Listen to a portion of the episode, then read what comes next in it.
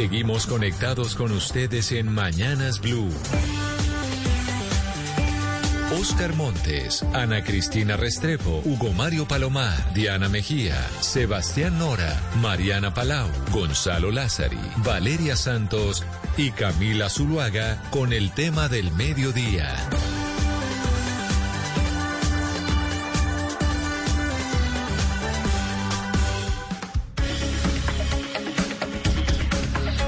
Del día, 16 minutos. Aquí seguimos conectados con ustedes en Mañanas Blue. Ya saben que vamos hasta la una de la tarde. Empezamos todos los días a las 4 de la mañana. Pero al mediodía nos conectamos con nuestro tema central, saludando a quienes se conectan con nosotros a través de Facebook Live para vernos directamente y también a nuestros televidentes de Noticias Caracol Ahora, el primer canal digital de noticias en Colombia. Y el tema hoy en nuestro país tiene que ver con el hambre. ¿Por qué con el hambre? Porque desde la semana pasada, pues se conoció un informe de la FAO en donde ponían a Colombia al nivel de los países con más riesgo de desnutrición, por ejemplo, en África o en América Latina como Haití. Eso provocó que ayer se diera una rueda de prensa por parte del gobierno nacional, entre otras liderado por la vicepresidenta y canciller Marta Lucía Ramírez, en donde decía que eh, dentro de ese informe había un error de metodología. Pero más allá del informe del que vamos a hablar, por supuesto, lo que queremos preguntarnos es hoy, ¿realmente ¿Qué tan grave es el hambre que sufren algunos colombianos en nuestro país? ¿Cuál es la situación de hambre que tiene la población colombiana? Antes de recordar la rueda de prensa de ayer, quiero saludar a Jorge Maecha, que es el jefe de comunicaciones de la FAO en Colombia, a quien le agradezco enormemente haber aceptado esta invitación. Señor Maecha, bienvenido. Gracias por estar aquí con nosotros en Mañanas Blue. Señor Maecha. Vamos a ver qué pasa con, eh, con la parte operativa, a ver si nos ah, ayuda. Lo escucho. Disculpen, eh, muchas gracias Camila y mucha, muy agradecido por estar en esta en este panel. Señor Maecha, recordemos lo que dijo ayer la vicepresidenta Marta Lucía Ramírez y también eh, canciller sobre el informe de la FAO, precisamente sobre ese informe que se presentó el viernes pasado que nos dejó a todos aterrados al ver un mapa en donde Colombia aparece del mismo color que los países que más sufren de hambre en África. Realmente con este eh, a ver si me ayudan con el eh, con el audio de la de la vicepresidenta. Algo está pasando con, eh, con la parte operativa. A ver si nos ayudan. W Bernal, si nos ayuda aquí en, eh, en la consola. 12 del día, 18 minutos. Pero, señor Maecha, lo que dijo la, la canciller es que no habían consultado con eh, la gente del gobierno nacional antes de, de hacer este informe, que es entiendo yo, según dijo ella, lo que normalmente se hace antes de publicar estos informes. A ver, acá tenemos el audio de la canciller. Realmente con este eh, informe se desconoció totalmente el trabajo que se ha venido haciendo tanto con la FAO como con el Programa Mundial de Alimentos. Por esa razón entonces radicamos esa comunicación en la cual estamos pidiendo que se retire a Colombia de ese mapa y por supuesto también estamos pidiendo que se corrijan eh, las afirmaciones del informe. Eso fue lo que dijo la canciller, señor Maecha, ya después de todas estas eh, dificultades técnicas. Pero entonces, ¿qué fue lo que pasó? ¿Por qué eh, hubo ese error técnico en términos de comunicaciones? Bueno, eh, muy buenas tardes para todos. Primero, primero lo que tengo que manifestar es que esto es un informe que no es solamente elaborado por la FAO. En este informe también participó el Programa Mundial de Alimentos y otras organizaciones, incluyendo entidades del gobierno nacional. El informe debe ser entendido más que todo como un llamado a una reflexión, en el sentido de que hay un problema migratorio que Colombia efectivamente ha atendido de una forma muy acertada y de acuerdo a sus recursos, pero que eh, básicamente necesitamos que haya una mayor atención de la comunidad internacional y que aporten mayores recursos para atender esta situación. Ese era el objetivo básicamente de este informe. No, entendemos perfectamente el informe que además entiendo se presenta cada ciertos años. O sea, no es la primera vez que la FAO presenta este informe que también aclara usted que fue en conjunto. Pero ¿a qué se debió el error? Y le voy a pedir, señor Maecha, que tiene que mutear su computador porque si no se le va a devolver el audio. Tiene que ponerle mute a su computador para que para que no se le devuelva el audio porque nos estamos eh, le estamos oyendo a usted la voz y yo me estoy oyendo la mía. Pero le pregunto, ¿cuál cuál fue el error? ¿Cuál fue, o sea, por qué razón terminamos en esta con un reclamo del gobierno nacional en donde ustedes reconocen incluso que sí hubo unas fallas en la publicación eh, de la forma de los datos? Ok, primero, bueno, ya tengo motivo mi computador, no sé si... si ahí perfecto, perfecto, ahí lo vimos perfecto. Ok, perfecto. Eh, no, mire, la, la, la situación que se presentó, eh, primero reitero que estos son, no son unos datos, primer, unos datos que, que FAO haya, y FAO y PMA hayan adquirido de forma aleatoria. Obviamente esto está contrastado con datos del gobierno nacional de del DANE y de el Departamento Nacional de Planeación. Eh, la otra cosa es que, eh, el, eh, digamos, el problema que se presentó hoy, que el, representante de FAO en Colombia lo aceptó, fue que el mapa que se presentó, pues no, no refleja todo el panorama del, del continente. Ahí, es donde yo le digo, lo que dijeron los representantes de la organización al que usted le maneja las comunicaciones es que el informe fue injusto. Eso fue lo que dijeron ayer en rueda de prensa.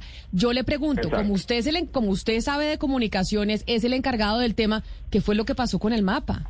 ¿Por qué ese error? El error que se presentó, primero, primero tenemos que informar que esto no fue un informe que nació de la representación de FAO en Colombia. Eso fue un informe que nació de la sede principal de FAO en Roma y lo que representó fue la información que eh, presentaron los países. Eh, evidentemente hay países como Venezuela, como Guatemala, en los cuales no presentaron información y por consecuencia no estaban reflejados en ese mapa.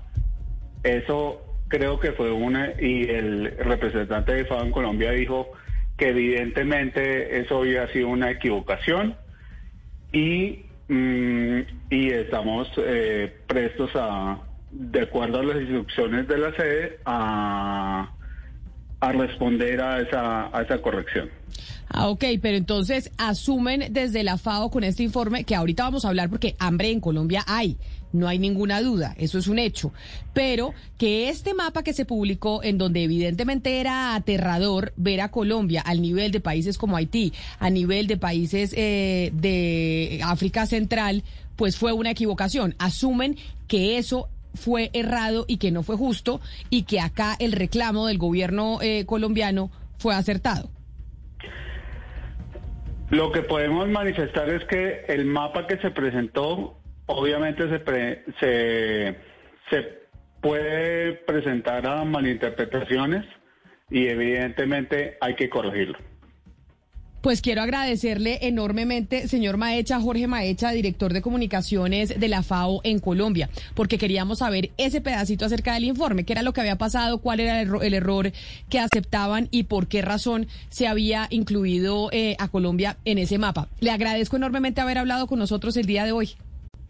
Muchas gracias y espero que las explicaciones hayan sido suficientes. Sí, señor. Ahora, como lo decía el señor Maecha, los datos con los que se hicieron ese informe, pues incluyen información sobre todo que presenta, por ejemplo, entidades como el DANE. Y Juan Daniel Oviedo es el director del DANE en Colombia y nos acompaña a esta hora. Doctor Oviedo, bienvenido. Muy buenos días y un saludo muy especial para todos en la mesa y gracias por la invitación. Bueno, reconocido el error por parte de la FAO en torno al mapita que se publicó, que fue lo que enfureció obviamente al, al gobierno nacional y que además sirvió en medio de esta campaña y esta contienda electoral como munición política para algunos sectores. Yo le pregunto a usted, doctor Oviedo, que es el de las cifras en Colombia. Ahora sí vámonos con la realidad del hambre en nuestro país. Los datos que le aportó el DANE a la FAO para este informe fueron cuáles? Bueno, eh, es importante reconocer que eh, el sistema de Naciones Unidas y todas sus oficinas eh, acceden a la información que produce el DANE continuamente en función de nuestras publicaciones. Es decir, nosotros hacemos unos reportes periódicos para los informes que se generan en el marco de los reportes estadísticos de cada una de las oficinas del sistema, pero que la interpretación que nosotros vemos en la ficha eh, país, llamémoslo así, que tiene el reporte, pues es natural que cuando ellos hacen referencia a aproximadamente 7.4 millones de residentes en el territorio nacional que ellos llaman en situación de vulnerabilidad alimentaria, para nosotros eh, entendemos que la interpretación se refiere a esos 7.470.265 residentes en el país que se encuentran en situación de pobreza extrema en el año 2020 como consecuencia de la pandemia.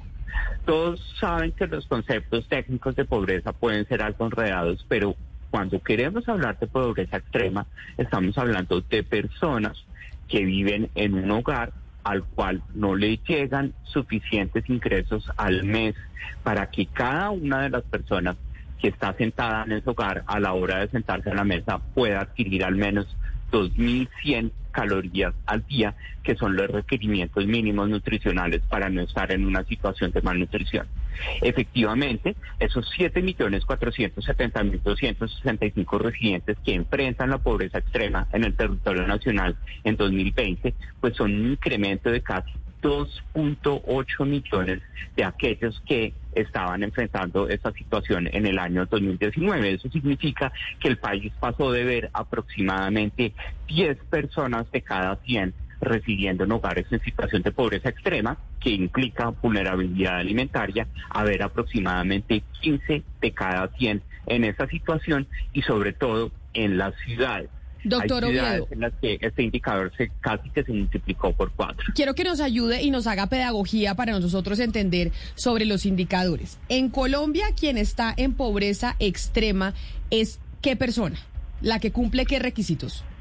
Bueno, cuando nosotros queremos eh, analizar este elemento en el total nacional, nosotros rápidamente tenemos que acudir a eh, lo que nosotros llamamos las líneas de pobreza extrema. Esas líneas de pobreza extrema son los costos que nosotros estimamos a partir de eh, unos, eh, unas encuestas muy rigurosas, que es la encuesta del presupuesto de los hogares, que nos permiten estimar rápidamente cuál es el costo per cápita de una ración alimentaria que permite generar 2.100 calorías al día. ¿Y eso cuánto es? Significa, eso significa que en el total nacional, cuando nosotros presentamos nuestras nuevas líneas de pobreza extrema, pues estamos viendo, discúlpame dos segundos que ya las tengo acá. Tranquilo, doctor Oviedo, perdón si lo corché.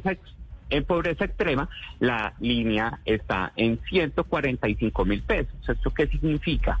Que si en un hogar de cuatro personas, que casi siempre es el tamaño más recurrente de un hogar que se encuentra en situación de pobreza, ingresan al mes de las personas que trabajan, ingresan menos de 600 mil pesos al mes. Ese hogar, a la hora de repartir esos 600 mil pesos por igual entre las cuatro personas, pues le está dando una ración de casi 150 mil pesos a cada persona y eso en Colombia no es suficiente para adquirir esas eh, 2.100 calorías al día. Estamos hablando de que aproximadamente 7.5 millones de personas que residen en el país se encuentran en esa situación. Sin embargo, esa línea está personalizada para algunas ciudades. Hay algunas ciudades en las que la comida es más costosa que en otras y por eso personalizamos para cada una de las 23 ciudades capitales cuál es ese costo alimentario que es el que permite salir de esa vulnerabilidad nutricional de no poder consumir 2.100 calorías al día.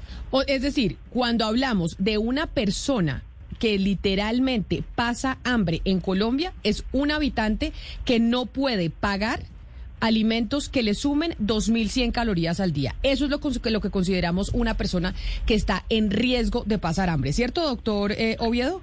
Exactamente. Y esa persona reside en un hogar Sí, no es que se ganen 600 mil pesos, sino que reside en un hogar al que si asumimos que todos hacemos una vaca con lo que nos ganamos se acumulan solamente 600 mil pesos al mes. Por debajo de esa acumulación mensual, esas personas, todas las que viven en ese hogar, quedan calificadas como en situación de vulnerabilidad alimentaria o de pobreza extrema. Valeria, y lo que nos explica el doctor Oviedo es que esas personas que comen menos de 2.100 calorías al día, que son consideradas personas que pasan hambre en Colombia, pues son casi 7 millones 500 mil colombianos.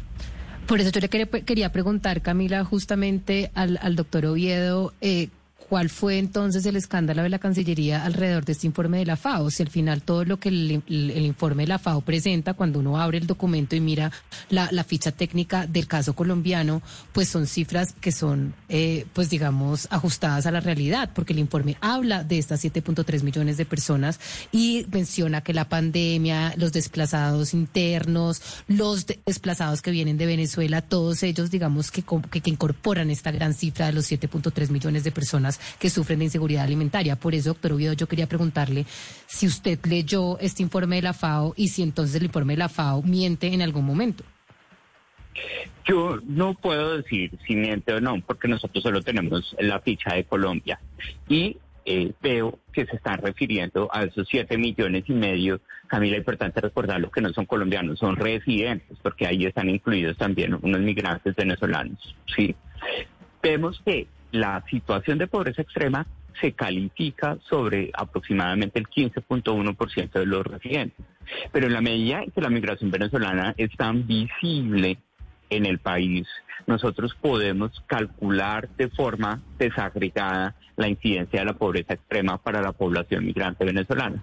Y cuando nosotros hacemos ese cálculo, nosotros vemos que la incidencia de esa pobreza extrema para la población migrante venezolana, es decir, para las personas que residen en un hogar en el que al menos hay una persona que corresponde a un migrante venezolano, estamos viendo una incidencia del 24,1%. Entonces, Pero entonces ese 24,1%, doctor Oviedo, de ese 7.3 millones de colombianos, eh, implica que todo ese universo pues no es venezolano y que todo esto no se debe exclusivamente a los venezolanos, porque yo le entendí ahorita al invitado eh, eh, de la FAO diciendo, sí, es que esto se debe a la presión venezolana y por eso estamos solicitando ayuda internacional, pero lo que estamos viendo es que sí hay una porción grande, pero hay una cantidad también de colombianos que están sufriendo esto. Te preciso, Valeria, para que lo tengamos claro. Ese 15-1 es el promedio de ver personas residentes enfrentando una incidencia de pobreza extrema del 14% aproximadamente y los migrantes venezolanos enfrentando una incidencia del 24%. De ahí uno entiende la preocupación natural de la FAO de decir, claro, solamente por ser migrante venezolano está enfrentando 10 puntos de más de incidencia. Lo que cuando uno lee este reporte es que ellos hacen una referencia a un 64% de población migrante venezolana en situación de vulnerabilidad alimentaria. Nosotros, los cálculos que hemos hecho similares para las incidencias de pobreza para la población migrante venezolana nos hablan de que aproximadamente entre un 64 y un 67%, según sea la fórmula de cálculo, de migrantes están residiendo en hogares ya no en situación de pobreza extrema, sino en situación de pobreza monetaria. En donde esa situación de pobreza monetaria es que la plata ya no solo alcance para comer esas 2.100 calorías al día, sino para pagar un arriendo básico y unos artículos de primera necesidad. Entonces, eh, obviamente el DANE no puede entrar a calificar de error eh, sobre el informe porque solo estamos viendo la ficha. Lo que sí vemos es que efectivamente hay una referencia a la población en pobreza extrema. Pero doctor Oviedo, el, el presidente Duque esta mañana hablaba del informe de la FAO y decía que había un error metodológico en el, en, el informe, usted que conoce muy bien cómo se, cómo se hace este tipo de informes, ¿ese error metodológico en, en qué consiste? Bueno, yo, creo que uno puede empezar a establecer eh, algunos elementos y es eh, parte de, de, lo que nosotros desde el DANE, pues para poder aportar a esta discusión quisiéramos es conocer en efecto cuáles fueron los criterios y los ponderadores que se dieron para poder llegar a esa conclusión. Y sobre todo, cuál es el manejo por ejemplo, a la hora de establecer una visualización, cuando un país en blanco es un país que puede ser o que no brinda información o quien no se encuentra en situación de vulnerabilidad alimentaria según el informe de la FAO. Entonces, nosotros hasta ese momento conocemos la ficha país que se expidió de ese informe y pues en la medida en que podamos tener acceso a los criterios metodológicos podríamos plantearlo de esa forma. Un elemento que eh, cuando yo leo el informe me genera eh, inquietud es establecer el criterio a través del cual se infirió que el 64% de la población migrante venezolana se encuentra en situación de vulnerabilidad alimentaria, cuando para nosotros, en los cálculos de pobreza extrema, con las estadísticas oficiales, en pobreza extrema estamos viendo una incidencia del 24% y en pobreza monetaria, que es algo más allá, estamos viendo casi una incidencia hasta el 64 o 65%. Por eso, no insisto, más allá de entrar a decir cuál es el error, lo que nosotros sí vemos es que esa referencia a 14.7 millones de residentes que se encuentran en situación de vulnerabilidad alimentaria, pues está asociada a la incidencia de pobreza extrema en el país, que se disparó por la pandemia, pues tuvo un crecimiento muy importante y como lo mencionaba anteriormente, hubo ciudades en las que casi se multiplicó por cuatro esa incidencia, es decir, que en una ciudad como Cartagena, antes veíamos eh, 100 personas, a una en situación de pobreza extrema, por ejemplo, y al otro, al otro año, como consecuencia de la pandemia, vimos a cuatro de cada cien. Es decir, una multiplicación por cuatro de esa incidencia es supremamente importante a la hora de entender las consecuencias de la pandemia, sobre todo en esos temas de inseguridad alimentaria en las ciudades del país. Director Oviedo, usted se adelanta un poquito a la pregunta que yo le iba a hacer porque estamos hablando de unos factores diferenciales. Nos hemos eh, referido con mucha eh, precisión al factor migración, pero le quisiera preguntar por el valor del concepto de región para combatir el hambre o para poder hacer predicciones y trabajar, eh, pues con miras a mejorar. ¿Qué dicen los datos del hambre en las regiones de, esta, pues, digamos, de este tema que estamos hablando, de, esas carencias que hay en las regiones y cómo usar el concepto de región precisamente en beneficio de combatir el hambre? Bueno, eso, eso me parece una excelente pregunta. Primero, pues recordemos, eh, Valeria, que el primer controlador, llamemos, del efecto regional sobre esa situación a partir de la cual por debajo de unos ingresos yo entro a estar en una situación de vulnerabilidad alimentaria, está regulada para las 23 principales ciudades del país.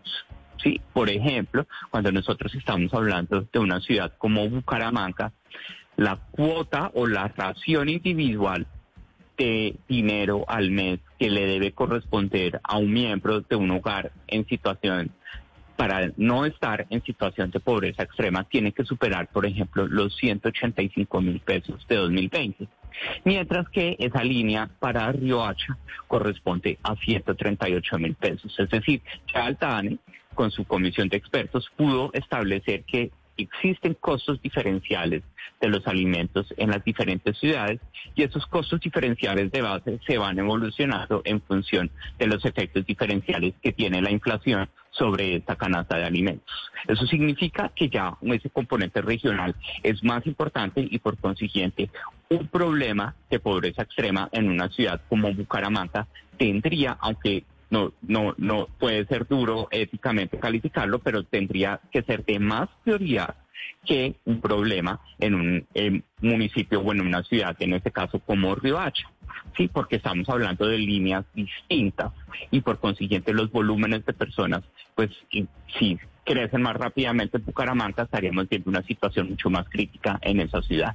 y por otro lado, el pulso social el DANE, a través de su encuesta Pulso Social, ha querido aproximarse a través de una herramienta indirecta a esas condiciones de seguridad alimentaria, que es el número de raciones que consumen los hogares en promedio al día. Donde ahí hemos visto que estructuralmente, antes de la pandemia, más del 90% de los hogares tenían una probabilidad de consumir tres o más comidas al día en esas 23 principales ciudades del país. Y a lo largo de la pandemia hemos visto que solamente el 70% de ellos en promedio tiene la posibilidad de consumir tres comidas al día, con una concentración muy importante de esa vulnerabilidad alimentaria en ciudades como Cartagena, Barranquilla, Cincelejo y Florencia. Pero entonces déjeme preguntarle, doctor Oviedo, sobre las causas para el aumento de las personas que están sufriendo de hambre en Colombia, porque usted sabe que estamos en época electoral y esto se presta para un debate entre los candidatos presidenciales, que una de sus propuestas es acabar con el, con el hambre en nuestro país. Entonces dicen, es por cuenta de que estamos importando eh, alimentos, les estamos bajando los aranceles y eso hace que se vuelvan eh, más caros los productos de la canasta nacional. Bueno, ha salido de todo en esta discusión. El DANE ha encontrado que la razón por la cual aumentó el número de personas que están pasando hambre literalmente, que no logran consumir 2.100 calorías al día, ¿son cuáles? Del año pasado a este. Bueno, eh, en primer lugar, entre 2019 y 2020, pues el deterioro del mercado laboral. Sí, el deterioro del mercado laboral. O sea, la pandemia. la pandemia eh, sus consecuencias sobre el mercado laboral, porque había, a veces me regañan y dicen que yo le echo la culpa a todo, a la pandemia. Las consecuencias del mercado laboral que generó la pandemia y sobre todo lo hizo más fuerte en, eh, o en ciudades en donde hay una informalidad muy marcada. ¿Sí? Entonces, por eso a nosotros nos critican por qué se habla de la inseguridad alimentaria de Barranquilla, pero miremos la informalidad y miremos los ingresos promedio de los ocupados en Barranquilla en comparación con otras ciudades del país. Eso es un elemento muy importante entre 2019 y 2020. Entre 2020 y 2021 que hemos visto una recuperación importante de los ingresos de los hogares, como lo mostramos en los datos que publicamos el día de ayer de los ingresos laborales y de las ganancias, pues primero hay unos eh, tipos de ocupados que son sobre todo los independientes que trabajan en servicios de alojamiento, en actividades artísticas que no han visto recuperado del todo sus ingresos a niveles que los que observaban en 2019, se van a enfrentar a una situación que puede afectar el ajuste que genere la recuperación del empleo sobre las cifras de pobreza.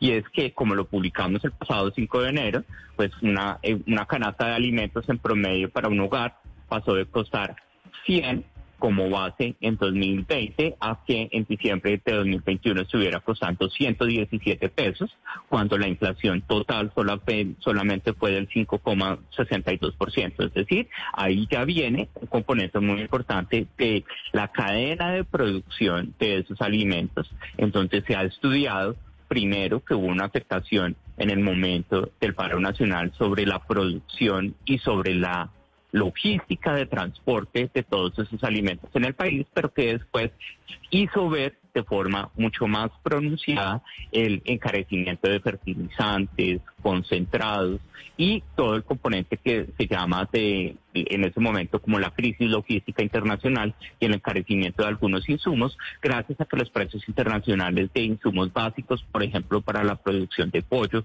como el maíz y la torta de soya, pues han tenido unos incrementos importantes a lo largo del año 2021. Pues doctor Oviedo, como siempre es un placer hablar con usted, que yo sé que estos temas eh, son técnicos, pero usted los hace eh, más fáciles de entender. Mil gracias por estar con nosotros hoy aquí en Mañanas Blue, hablando de, bueno, cuál es la realidad de las cifras de la gente que pasa hambre en Colombia.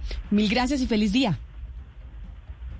Bueno, muchísimas gracias y siempre dispuestos a acompañarles donde lo consideren. Yo sé que sí, doctor Oviedo. Feliz tarde. Quiero saludar ahora a la profesora Ángela Penagos, que es la directora del Centro de Investigación en Sistemas Agroalimentarios de la Universidad de los Andes.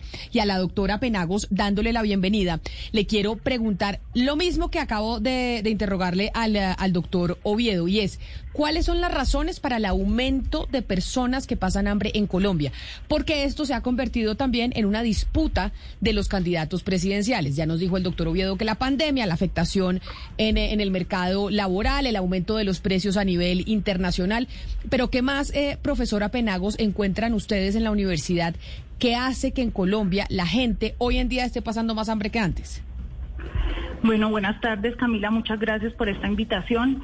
Pues sí, digamos que uno de los temas que a mí me parece muy importante eh, entrar y, complementar este análisis, que en estricto sentido es un análisis de acceso a alimentos, es el comportamiento de los precios de los alimentos en Colombia. Digamos que siento que, que, que eso es un fenómeno que se viene presentando incluso eh, desde antes de, la pandemia, desde el 2010 venimos registrando incrementos en los aumentos de los precios de los alimentos y incluso empezamos a notar algo que no ocurría ya hacía un tiempo, que está por encima del, del incremento de los precios en general.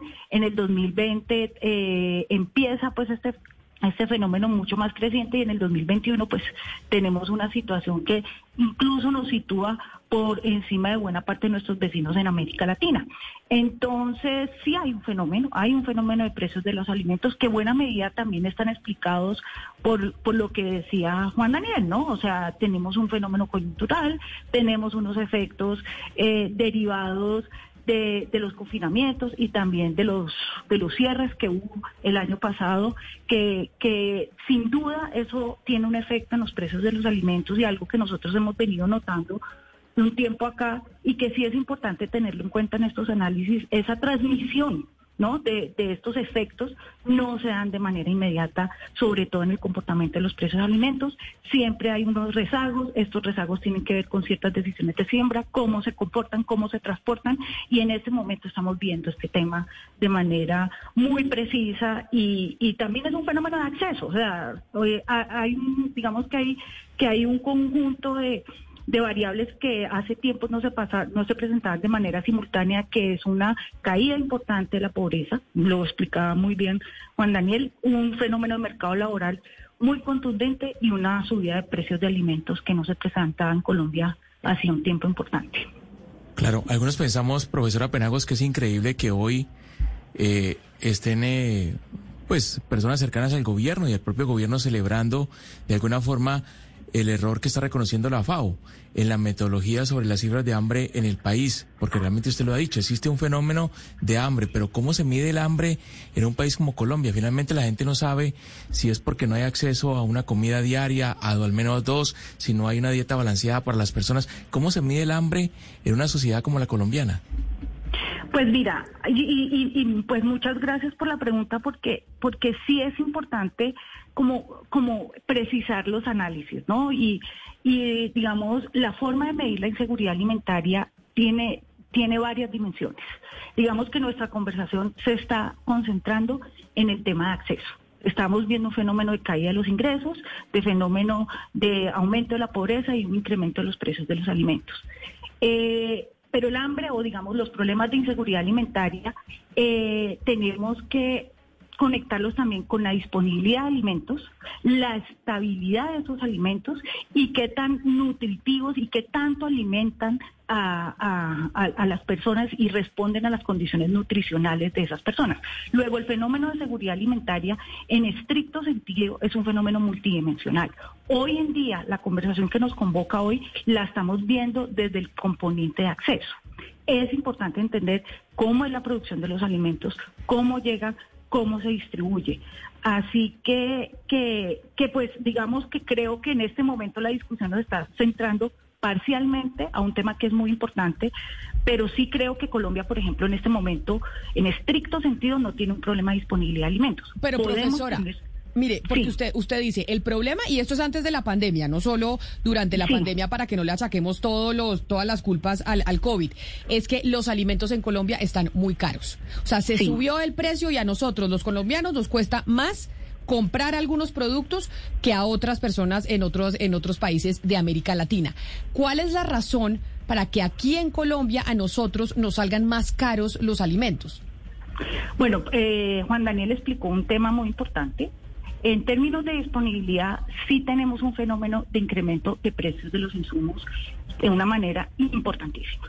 O sea, los insumos para la producción agropecuaria se han incrementado en algunos casos 60%, en otros casos 80%. Y eso de manera directa se traduce en un incremento de los precios de los alimentos. Este es un fenómeno que también se viene dando de tiempo atrás, está relacionado con un conjunto de variables importantes y eso nos afecta. Entonces podemos decir tenemos un fenómeno de precios de insumos que afectan los precios de los alimentos.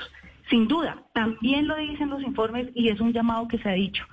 Podemos tener choques que pueden afectar la producción derivados de la variabilidad climática. Colombia afecta un, un problema del fenómeno de la niña muy importante, muy importante, y eso tiene implicaciones en las decisiones de siembra, tiene implicaciones en la productividad y tiene implicaciones en la capacidad de producir alimentos para el momento en que se necesita. Nosotros, no, este fenómeno de la niña ha sido un fenómeno casi comparable al del 2010 y el del 2011. No sé si se acuerdan de ese fenómeno y ese y también tuvo un, efecto importante en los precios de los alimentos, no de la misma magnitud que estamos viviendo ahora, porque no estaba acompañado de las otras variables que tenemos en nuestro entorno, pero es un fenómeno importante. Entonces, sí tenemos unas variables digamos que tienen un impacto estructural que pueden incidir en los precios de los alimentos. Y si a eso le sumas, yo sé que tú me dijiste, no la pandemia, la pandemia y los choques que hubo, que hubo el año pasado, los cierres,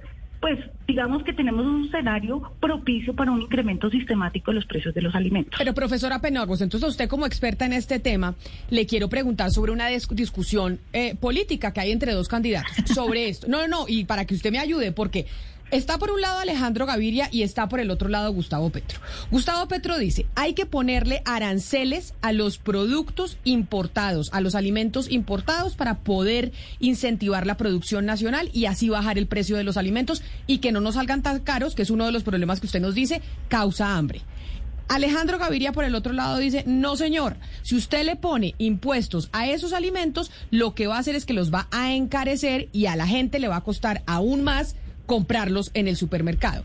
¿Cuál de las dos es una solución para el problema que tenemos de los alimentos tan caros que estamos pagando?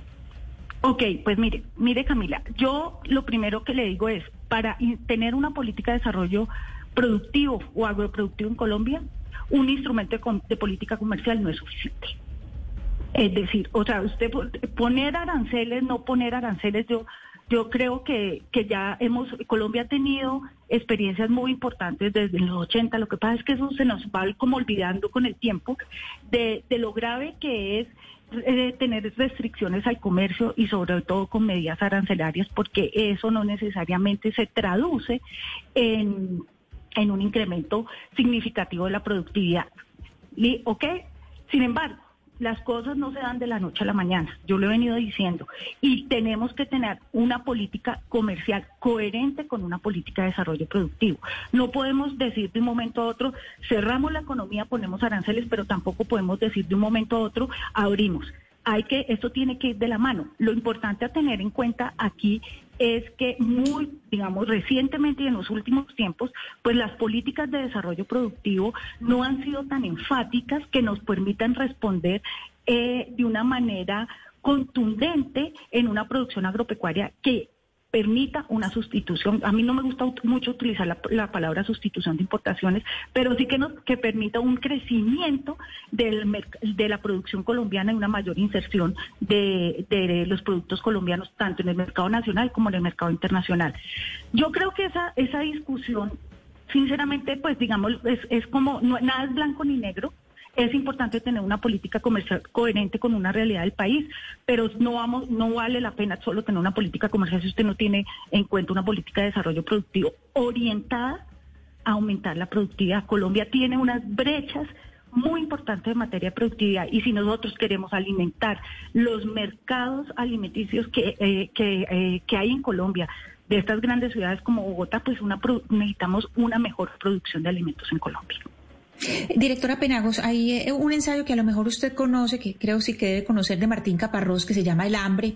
En el hambre, pues básicamente lo que sostiene es que el hambre en muchos países es el pues es el producto de una estrategia política del, poder. Eh, yo le quiero preguntar a usted sobre el hambre en Colombia en una mirada estructural y no desde lo coyuntural, no desde lo hoy, sino una mirada estructural. ¿Qué es el hambre en Colombia? ¿Es, el resultado de una estrategia de poder o, de dónde es estructuralmente eh, este hambre que vemos en Colombia? Pues yo sinceramente creo que, el hambre, pues, o sea, es, es, la respuesta a una situación de pobreza sistemática de muchos colombianos. O sea, como bien lo explicaba Juan Daniel y yo, pues digamos con las cifras, la persistencia de la pobreza en Colombia es algo que se manifiesta en el hambre. Sabemos que los hogares pobres gastan buena parte de sus ingresos en la compra de comidas y conforme son más pobres, pues menos recursos tienen para, para, comprar, para comprar alimentos. Sí, sí, sí creo que, que hay que relacionar eh, la política de desarrollo productivo con una política de, digamos, de, yo lo quisiera llamar de seguridad alimentaria, en el sentido de que es importante alimentarnos, es importante alimentarnos bien y es importante que todos nos alimentemos bien.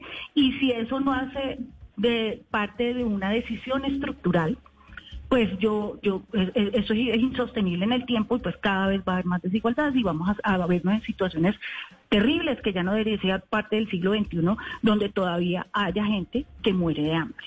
Luego, luego sí, pues uno, uno no, no, no sabría decir si, si pues responde en estricto sentido a una estrategia de manejo de poder, pero sí creo que, que cuando un país tiene hambre o, muchos de sus habitantes tienen hambre es porque hay algo que está fallando en una política de desarrollo productivo para atender ese fenómeno.